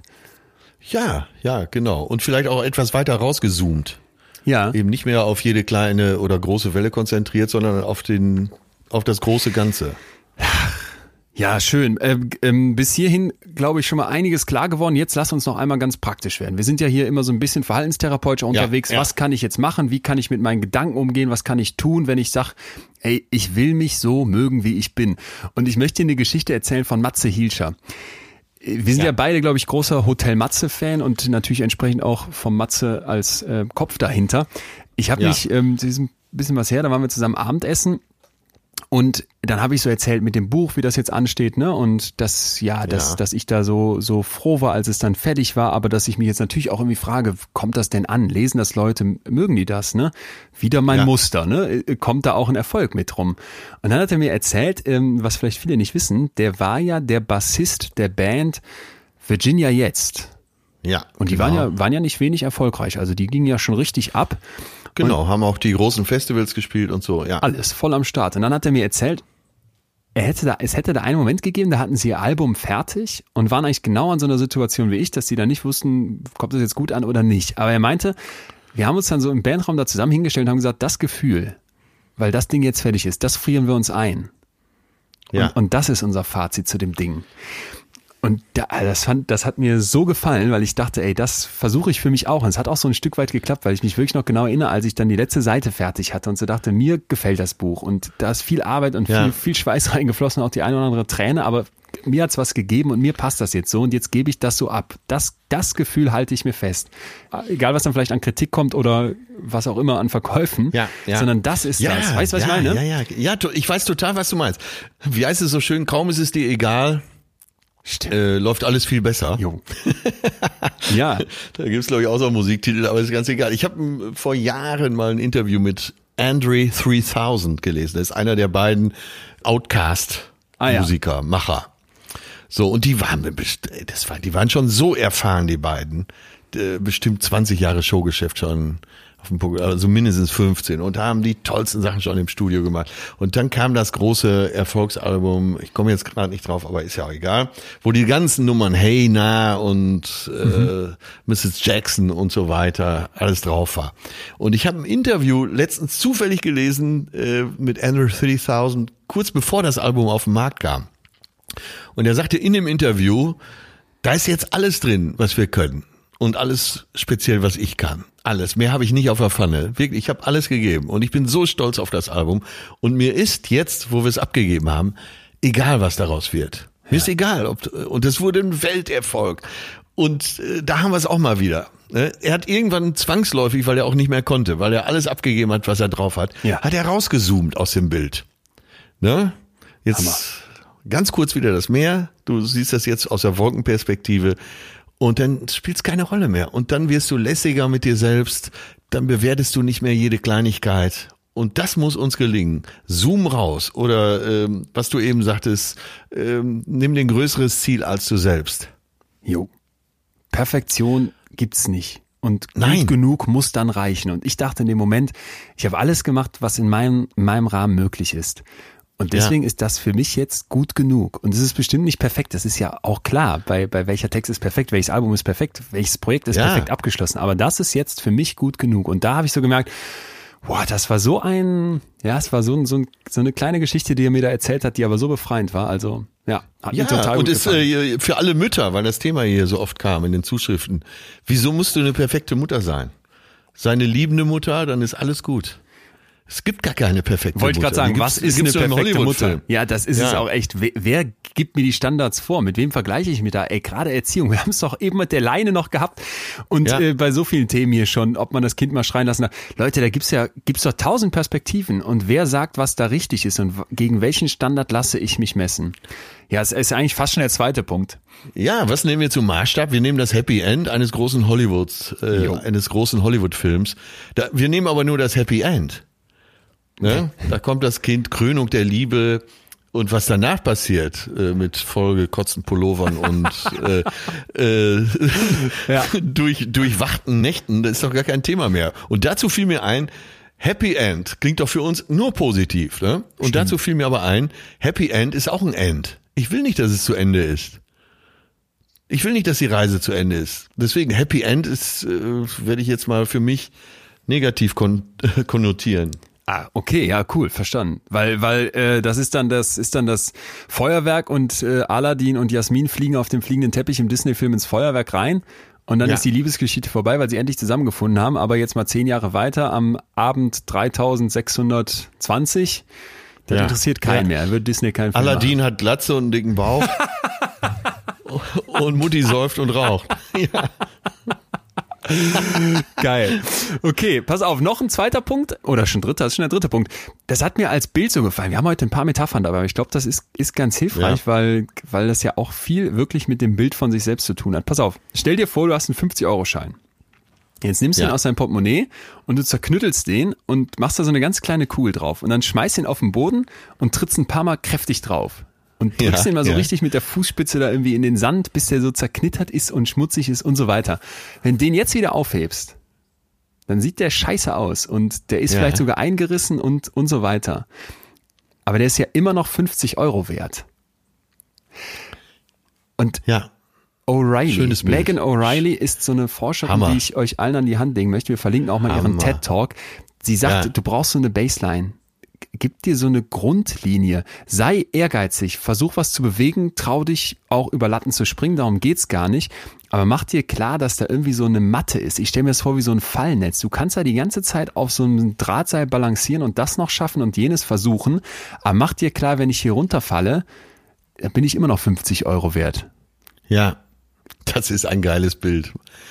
Ist krass, oder? Mit dem. Schein ist es so klar irgendwie. Das muss ich mir echt abspeichern. Richtig.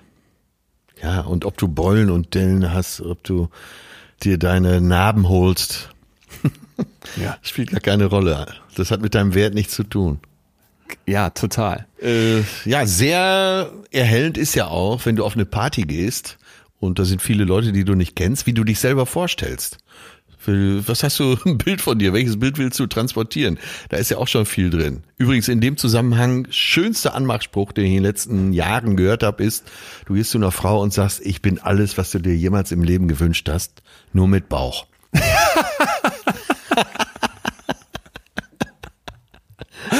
Ja, das ist. So, okay, das war natürlich jetzt lustig serviert, aber äh, auch da ist eine Menge drin.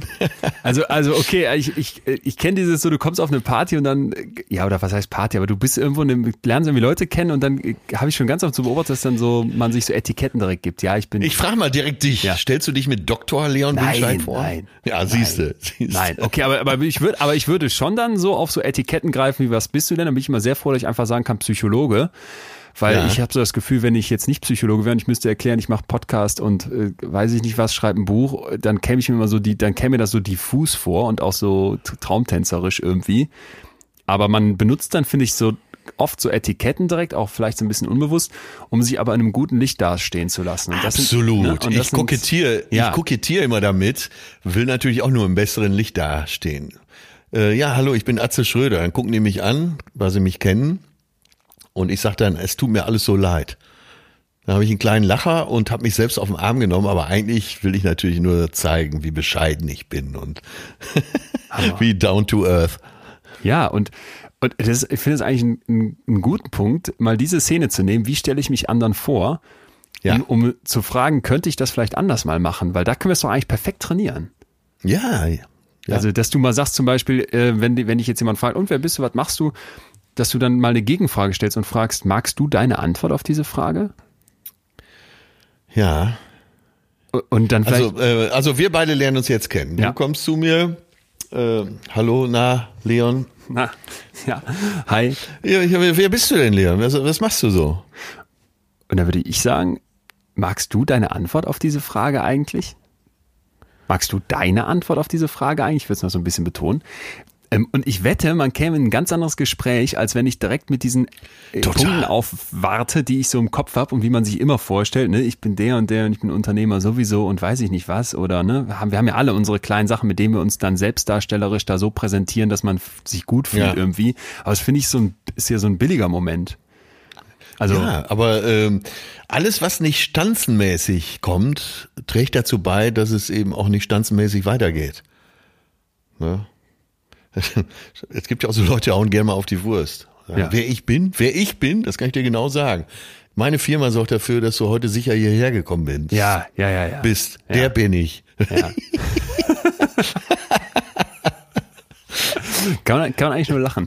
Ähm, ja, Ja, ich bin derjenige, der dafür zuständig ist, dass du nicht stirbst. Ich bin nämlich Chef der Chirurgie vom Universitätskrankenhaus Eppendorf. So. Noch Genau. Fragen? Ja, genau. Hol mir mal ein Bier.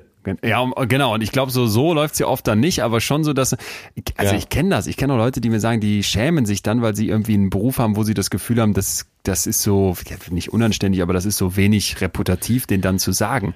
Und so, so, das ist, zeigt doch eigentlich, wie billig wir dann da miteinander umgehen, dass du in diesen Etiketten denkst und Sozialer woraus Status. der Wert gezogen wird. Jo, genau das. So, ich finde überhaupt für diese Frage, wer, wer bin ich denn dann? Das ist ja viel, was mit diesem Selbstwert zu tun haben muss oder mit meinem Bild von mir, dass du dich mal fragst, anstatt nach dem Motto, was habe ich für Punkte im Lebenslauf, dass du fragst, wofür will ich eigentlich stehen? Ne? Also, Ja. also ich, ich denke dann, wenn ich mich jetzt irgendwie so vorstellen wollte, dass mich dann CEO in irgendeinem Business-Kontext toll findet, dann würde ich vielleicht Ja. so, so wie, genau wie du es sagst, so understatement-mäßig irgendwie droppen, ja, hier, ich hab ein Buch auch geschrieben, ach ja, war auch ein Bestseller oder sowas oder ausverkaufte Tour oder so ein Mist. Aber dafür willst du ja eigentlich nicht stehen. Also beziehungsweise ist das das, wovon du sagen würdest, das, ja, ja? Es gibt schon eine Menge Leute, die dafür stehen wollen, die auch ihren Doktor mit auf die Visitenkarte schreiben oder. Ja, aber ja, okay, aber äh, wenn, wenn, auch wenn du diese Leute fragst, nochmal zurück zu Sami Slimani vielleicht, man will doch aber eigentlich, wenn man mal ganz ehrlich zu sich ist, vielleicht, also zumindest ich würde das wollen, für, für ein bisschen mehr und vielleicht auch in einem ganz anderen Bereich stehen wollen. Nämlich, ich empfinde so, diese Welt ist unfassbar komplex. Da sind super viele Menschen, die einen tierischen Druck im Kopf haben, ich auch. Und wenn ich dagegen was mit meiner Wissenschaft Psychologie tun kann, also irgendwie eine Abhilfe zu schaffen, dafür würde ich gerne stehen. Ja, du, aber da sieht man auch, dass du in so einer Blase lebst, wo alle relativ äh, gebildet und lässig mit ihrer großen Bildung umgehen. Ich kenn's eben aus von vielen Veranstaltungen, eben auch äh, Hotels, vor allen Dingen je besser das Hotel oder je teurer das Hotel, sagen wir mal so, dass den Leuten schon wichtig ist, ne, damit Doktor so und so eingetragen zu werden oder auch klar zu machen, was man da, äh, wer man ist, welchen Status man hat. Hammer. Wenn ich so drüber nachdenke, kann ich noch im Nachhinein kotzen. ich, ja, es gibt, ey, frag mal in Dubai rum, da, da hast du aber eine andere Klientel als du in deiner WG. Das Ja. schwöre ich dir. Das stimmt. Also wir nehmen immer Dubai, komm, äh, lass uns Abu Dhabi auch noch nehmen und Ja. von mir aus die kompletten Vereinigten Arabischen Emirate, inklusive die Kö. Malediven. Ja. Die Kö, ganz genau. Da bist du ja auch nur, da zählst du auch nur, wenn du da die 100 Meter vorm Louis Vuitton mit deinem Auto in, sagen wir mal, 3,2 Sekunden schaffst. So. Was viele versuchen übrigens. Ja, also das finde ich nochmal einen ganz wichtigen Punkt. Wie stelle ich mich vor? Ja. Wie gucke ich auf mich selber? Was sind da die Etiketten? Sind die eben eher so extern, à la Louis Vuitton und Auto und hast du nicht gesehen, Chefarzt vom Eppendorfer Unfallklinikum? Oder frage ich mich... Insignien sozusagen, Insignien ja. oder frage ich mich und stelle ich mich vielleicht auch so vor, mal als Übung, wofür möchte ich denn eigentlich stehen? Und ist das dann vielleicht was anderes? Und lasse ich vielleicht auch mal mit so einer frechen Gegenfrage das Gespräch direkt in eine ganz andere Richtung kommen, so dass Ja. ich merke, hey, hier kann ich mich jetzt gerade mit jemandem unterhalten, ohne dass wir vorher geklärt haben, ob wir eigentlich genug Insignien haben, um uns miteinander auszutauschen. Dass man das mal ausklammert. Also ich glaube, das wäre wär eine unglaublich, eine unglaublich gute Erfahrung, dann im Zweifel auch für beide, aber für einen selber, Ja. weil es einem zeigt, hey, hier kann ich jetzt genügen, ohne dass ich verraten musste, was ich alles Tolles kann oder eben auch nicht kann. Ja. Ja, vollumfänglich verstanden, aber da müsste man wirklich sehr nett da den Teppich legen und sagen, wäre es nicht spannend, wenn wir uns beide mal unterhalten, ohne zu wissen, was wir beruflich so tun? Ja. Ja, aber das, also dir würde ich das sowieso zutrauen und mir nach so, einem, so ein, zwei Gläschen Sekt würde ich sowas auch zutrauen. Da gehört da jetzt nicht so viel dazu. Aber stell mal vor, ich würde als nächstes sagen, ja, äh, Leon, du hast sicher schon gesehen, was ich hier für eine Uhr trage und dass sie unter 40.000 nicht zu haben ist. Da weiß ja auch ungefähr schon, mit wem du es hier zu tun hast. Ähm, ja, ich glaube, dann würde ich aber gehen, bevor das echte Gespräch ja, zustande da würde ich auch sagen, ah, ich habe da hinten jemanden gesehen. Kommen wir gleich nochmal zurück auf diese beschissene Uhr. Noch einen Punkt, weil ich das so schön formuliert fand, will ich dir einfach kurz vorlesen. Bei dieser Frage, Ja. warum, warum muss man so perfekt sein? John Ja. Steinbeck hat das schon so schön gesagt, ne? Ja. Und, und jetzt, wo du nicht perfekt sein musst, sei einfach gut. Und dieses, dieses gut und ich bin gut und es reicht und es muss nicht perfekt sein, das lässt sich, finde ich, so schön an so einem Bild nochmal machen. Es kann ja gar keine perfekte Rose geben oder ein perfektes Kind, ne? Und in, und in diesen Fällen ist uns ja auch diese Angst davor, dass irgendwas unvollkommen wäre, erscheint uns völlig, völlig absurd. Ja. Und das muss doch eigentlich für uns übertragbar sein auf den Anspruch, es kann nicht diesen perfekten Körper, die perfekte Elternschaft, die perfekte Karriere, die perfekte Beziehung, das perfekte Unternehmen oder was auch immer du machst, das geht nicht, sondern dass du dann eher versuchst zu sagen, ich, ich bin mit gut genug zufrieden. Und, und das zum Beispiel ist für mich etwas, wo ich zunehmend merke, das kriege ich schon hin. Also, dass ich auch in dem, was ich versuche zu schaffen und zu bewegen, immer mal wieder jetzt sage, 80 Prozent reicht mir. Ja, aber das musst du selber in die Hand nehmen. Jo. Wir leben in Zeiten, wo die Gesellschaft sagt, äh, gut ist nicht gut genug. Jo. Höher, schneller, weiter. Da ist noch mehr drin. Sei nicht zufrieden. Selbstzufriedenheit ist der erste Weg in den quack, quack, quack, quack. Ja, in diesen Zeiten leben wir, wo wir an allen Stellen so konditioniert werden. Noch mehr. Lass dich operieren. Äh, die Falte noch weg. Ja. Noch weißere Zähne. Kennst du das Pareto-Prinzip? Nee. Okay, da, ich dachte, das, ich dachte mir, das kennen alle, weil das auch so ein bisschen aus dem BWL-Bereich, finde ich, kommt. Wilfried Pareto hat so vor hm, rund 100 Jahren gelebt. Der hat gesagt, pass mal auf, wir können mit der 80 zu 20 Regel in dieser Welt ziemlich viel erklären. Und das ist eine ganz einfache Idee. Du schaffst 80 Prozent des Ergebnisses mit Ja. 20 Prozent des Aufwandes. Ja. Und wenn du dann noch die letzten 20 Prozent bis zur hundertprozentigen Perfektion haben möchtest, musst du nochmal 80 Prozent Aufwand reinstecken. ah, okay, ja. Und ich, ich fand das so geil, weil ich glaube, das gilt, das gilt für dich selber. Wenn du sagst, ich bin mit 80 Prozent zufrieden, dann reicht 20 Prozent strampeln. Aber wenn ich irgendwie auf 100 Prozent kommen möchte, dann muss ich mich darauf einstellen, dass ich nochmal so unfassbar viel mehr tun muss. Und ich benutze das mittlerweile in Projekten, wo ich so gemerkt habe, ey, an so vielen Stellen kriege ich überhaupt keinen Ärger, wenn ich 80 Prozent abgebe. Im Gegenteil, die sind schon voll zufrieden. Und ich merke, ich schaffe das in einem Bruchteil der Zeit, als wenn ich früher in meinem perfektionistischen, ja, es muss ja richtig gut werden und erst dann bist du zufrieden mit dir und deiner Arbeit als, Ja. als ich da so dran gegangen bin. Also Pareto-Prinzip, so, so einfach und auch ehrlich gesagt ein bisschen unwissenschaftlich das ist. Ich finde das, ich finde das als Daumenregel total gut. Ja, speziell für dich. Ich Ja. bin ja mit Unperfektion äh, gut zufrieden, aber du bist ja jemand, äh, ich habe selten so einen fleißigen Menschen wie dich erlebt, der immer noch besser werden will und noch Wahnsinn. Aber da schließt sich der Kreis heute wieder. Schließt sich der Kreis und kommen wir vielleicht auch langsam Ja. zum Ende, weil ja. Ja, also, aber ich, äh, ja. ich, ich habe ja allein im Leben schon mehr Reputation, nur weil ich dich kenne. Hör auf. Nein, aber dieses. Dein ähm, Doktortitel, hat, den hast du zu 20 Prozent für mich gemacht. ähm, nein, aber die, ähm, ähm, jetzt werde ich rot. Ähm, die, die, diese, dieses, was du angesprochen hast, dieses fleißige Sein und dieses, du bist da nicht zufrieden und, und willst da noch einen drauflegen. Also das ist nach wie vor mein Muster und ich weiß, dass ich dem viel verdanke, aber ich weiß eben auch, dass ich, dass ich mir selber für mich selber da mehr Gelassenheit wünsche. Und deswegen bin ich, bin ich sehr froh, dass wir diese Folge heute nochmal gemacht haben, weil da einfach auch schon ganz viel drinsteckte, was sich für mich so im Laufe der Zeit ergeben hat. Und wo ich aber weiß, das ist, ist weiter schwimmen und das ist noch kein Ende der Reise. Und wenn ich mich so jetzt mir vorstelle, in deinem wunderbaren Bild im Meer treibend gegen die Wellen und von oben drauf gezoomt gucke, dann würde ich sagen, so 70, 80 Prozent mag ich den schon, der da schwimmt, aber ein bisschen geht noch. Und da will ich nicht zur Perfektion hin, sondern will ich einfach sagen, ich will mich einfach so mögen, wie ich da so schwimme.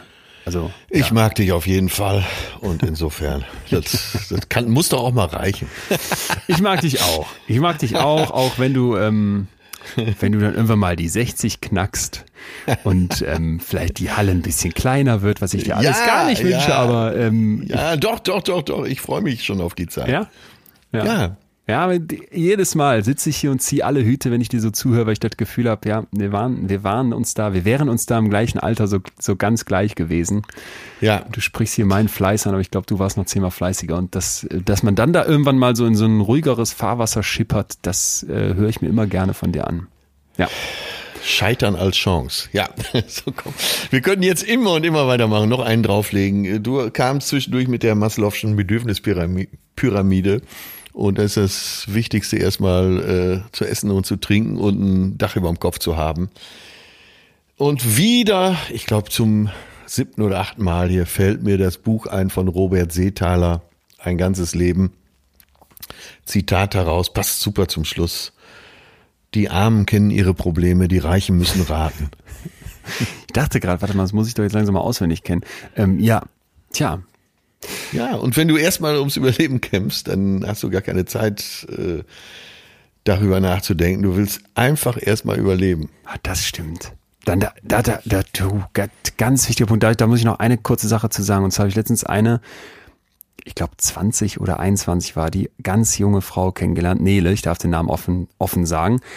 Ähm, die kam zu mir zum Interview neun Chemotherapien und streuender Krebs im Rückenmark. Ja, ja, ja. Äh, Emma, und die saß mir gegenüber und hat erzählt und es war so ein positives Gespräch und die die kämpft so einerseits und ist andererseits so unfassbar mit sich da am Rhein, wo ich einfach dann nachher mit offenem Mund saß und, und so viel Respekt und dachte, ey, wenn du auf dich guckst, selber auf dich selber guckst, dann, dann kannst du dich auch nochmal ganz anders einordnen, wenn du so eine Geschichte mal hörst und merkst einfach, wow, ähm, ja, die mochte sich, die mochte sich aus sich heraus und da war so viel, wo du merkst, da, da hat die mit zu, zu hasseln und das ist im Zweifel lebensbedrohlich. Und ja, war ganz, war ein ganz beeindruckender Moment. Du hast recht, dieses, ja. ja, wenn du dann mal kämpfst, merkst du vielleicht erstmal, wie okay du doch bist. Ja. Ja. Hui. Ja. Äh, ein Brett gebohrt aber auch heute, oder? Mein lieber Schwan, ja. Äh, mir ist mal wieder einiges viel klarer geworden. Nächste Woche, Monsieur. Ah, ich mache mal einen Vorschlag, den müssen wir nicht nächste Woche schon machen, aber nur, dass du es schon mal gehört hast. Ich, irgendwie sind wir diese Woche auf Rumpelstilzchen gekommen. Frag mich nicht warum. Jetzt bin ich gespannt. So, und dann habe ich gedacht, scheiße, ich habe das Märchen gar nicht mehr parat von den Gebrüder Grimm, ja. Rumpelstilzchen. Dann habe ich mich mit Rumpelstilzchen beschäftigt, äh, habe das Märchen nochmal gelesen und habe festgestellt, dass Sigmund Freud, Carl Gustav Jung und viele, viele andere Psychologen und Psychiater sich mit den Gebrüder Grimm Märchen beschäftigt haben, weil die haben alle eine Tiefenpsychologie. Ach. Ja, ja, ja, ja. Okay. Äh, Rumpelstilzchen zum Beispiel, äh, die das Selbstverständnis der Frau und ihre Befreiung, die Wandlung vom Mädchen zur Frau und so weiter, zur Mutter. Ja. Und die Selbstbestimmtheit eben als Frau. Äh, super interessant und ich würde gerne irgendwann mal äh, zwei, drei, vier Märchen von Grimm, von den Gebrüder Grimm behandeln hier. Das könnte ganz interessant sein. Boah, das, das äh, catcht mich sofort. Passt auch eigentlich wieder perfekt zu unserem Anfang-Thema Triggerwarnung, wenn ich mir überlege, was wir für Kindermärchen gelesen haben mit dem Struffelpeter, ja. dem da die Hände abgeschnitten wurden, dann spritzt ja, das Blut ja. durchs ganze Zimmer, weil der irgendwie gekippelt hat mit dem Stuhl. Ja. Und wir leben noch. Ey, das, sollen wir, jetzt, lass uns das direkt machen. Ich habe noch keinen Titel dafür, aber das finde ich ja super interessant. Vor allem, weil wir Okay, alle diese Geschichten kennen und zum Teil vielleicht auch nicht mehr ganz richtig kennen. Ich habe daraufhin äh, großen Märchenband gekauft, der Gebrüder Grimm. Ja. In zwei Ausfertigungen, äh, einen für dich mit. Entweder bist du diese Woche noch in Hamburg, sonst schicke ich's dir. Perfekt. Dann, dann tauchen wir ab in die Welt der Märchen und gucken, es ist super interessant und gucken ähm, vielleicht auch nochmal mit diesem Blick drauf, dürfte man heute sowas noch vorlesen. Passiert ja auch gerade mit den Disney-Filmen, dass die ähm, alle da in harsche Kritik geraten. Zum Teil, wie ich dann nachher feststellte, völlig zu Recht. Ähm, deswegen ja su super interessant. Okay, Tiefenpsychologie in Märchen. Wahnsinn, was wir hier, was wir hier entdecken. Okay, Ich, top. äh, speziell auf den Struwwelpeter habe ich hier schon ein Buch liegen, das heißt äh, Struwwelpeter die Abrechnung. Das ist dann so geschrieben, als wäre Struwwelpeter jetzt erwachsen und würde mit seiner Erziehung abrechnen. Hammer. okay. Geil, ne? Ja, total geil. Okay, schön. Da, ich freue mich jetzt schon. Ah, nicht, äh, da musst du uns aber auch mit deiner schönen sonoren Stimme hier irgendein Märchen ins Mikrofon. Ja. Äh, ich werde, äh, glaube ich, Rumpelstilzchen Der lesen. Wolf mit der Kreidestimme.